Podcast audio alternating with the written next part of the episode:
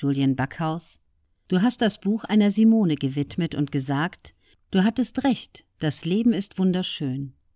War das eine Erkenntnis, die du verloren hattest oder bisher noch nie erkannt hattest?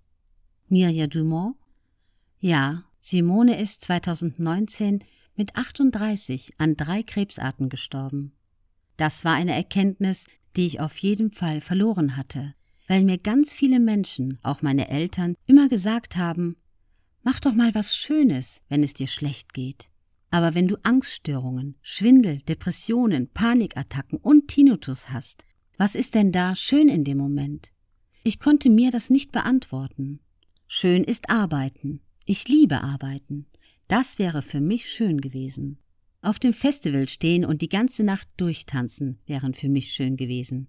Aber das waren alles Sachen, die gar nicht mehr vorstellbar waren. Mit dieser Angststörung hatte ich vorher noch nie etwas am Hut gehabt.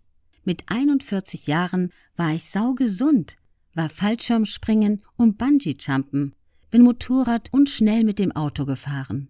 Ich hatte vor gar nichts Angst. Und auf einmal hatte ich Angst, den Fernseher einzuschalten oder alleine vor die Haustür zu gehen. Da bleibt nicht mehr so viel, was Spaß macht. Julian Backhaus, wie hast du dir als junger Mensch deine Karriere und dein Leben vorgestellt und wie viel ist davon Realität geworden? Mirja Dumont, als junger Mensch wollte ich gerne Moderatorin oder Schauspielerin werden. Meine Eltern haben so bodenständige Berufe, für die war das eher merkwürdig.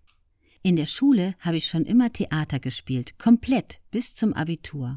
Aber dann habe ich erst mal angefangen, etwas Vernünftiges zu machen. Zumindest etwas, was meine Eltern erst mal vernünftig fanden.